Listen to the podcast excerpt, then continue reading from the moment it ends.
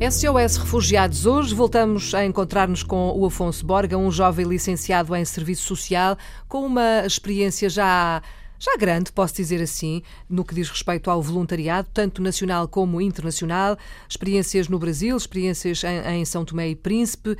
Esteve connosco a semana passada, está de volta, Afonso. Obrigada mais Olá. uma vez por este contributo. O SOS Refugiados uh, pretende abordar aqui a temática dos refugiados em vários ângulos e o seu é o de alguém que dedica a sua vida ao voluntariado há o serviço social, mas também o de alguém que já esteve num campo de refugiados e que tem, obviamente, uma experiência diferente da nossa, que só ouvimos os relatos de quem por lá passou. E hoje aquilo que eu pretendia era conversar um bocadinho consigo sobre a sua experiência justamente neste campo de refugiados uhum. na Grécia, na ilha de Lesbo. Já Sim. percebi que uh, a vontade de partir surgiu depois das notícias, eh, das muitas notícias que também surgiram naquela altura. E estávamos em que, em que ano?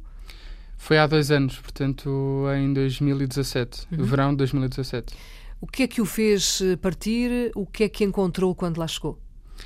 Uh, sim, o que me fez partir foi o contactar com a realidade, portanto, eu perceber o que, o que se estava a passar no, no, no, no terreno com os meus próprios olhos e, e, e poder medir um pouco o pulso da, da situação.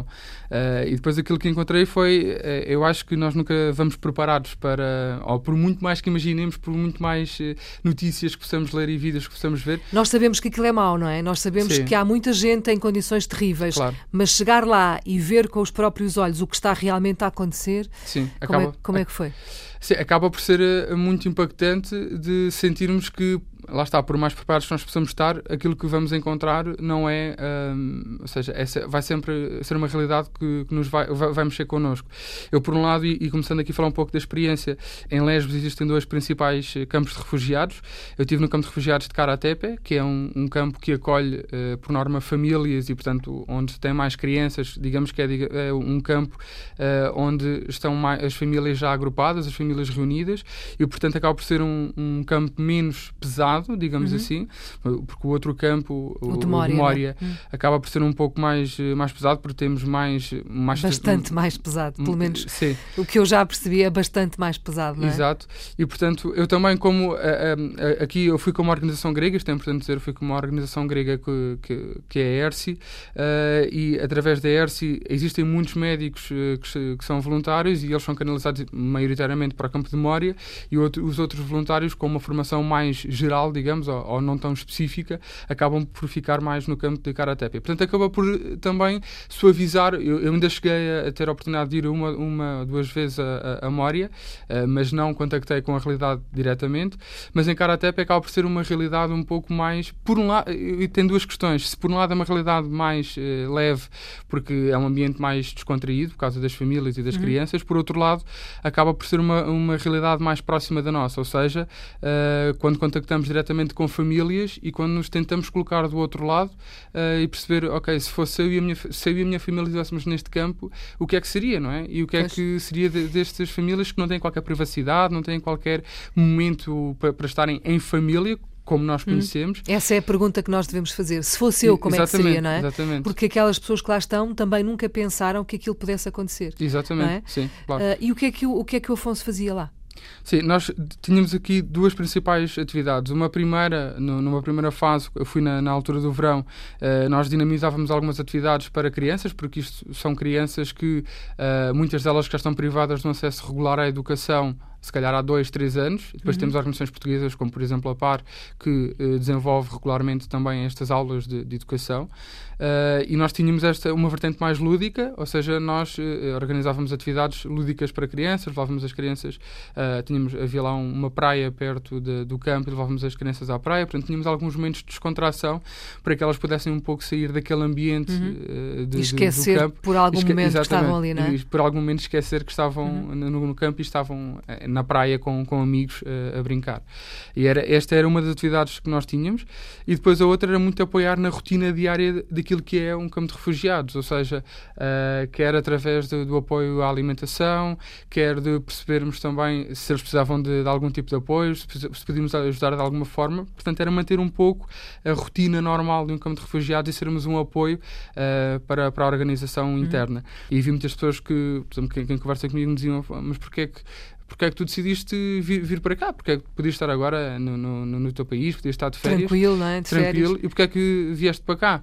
Uh, e, e, eles efetivamente valorizavam a nossa presença lá porque sentiam se tu és mais um que vai perceber efetivamente o nosso lado e aquilo que nós estamos a passar e quando chegares ao, ao teu país já vais ser mais um com uma mentalidade diferente uh, e, e, e, que esperam eles também que possas criar uma rede também dentro de, uhum. de, dos teus amigos uh, de, de positividade, digamos, e de humanidade para connosco. E eu acho que esta levarmos um pouco de humanidade à situação é extremamente importante, por muito pouco que nos possa parecer.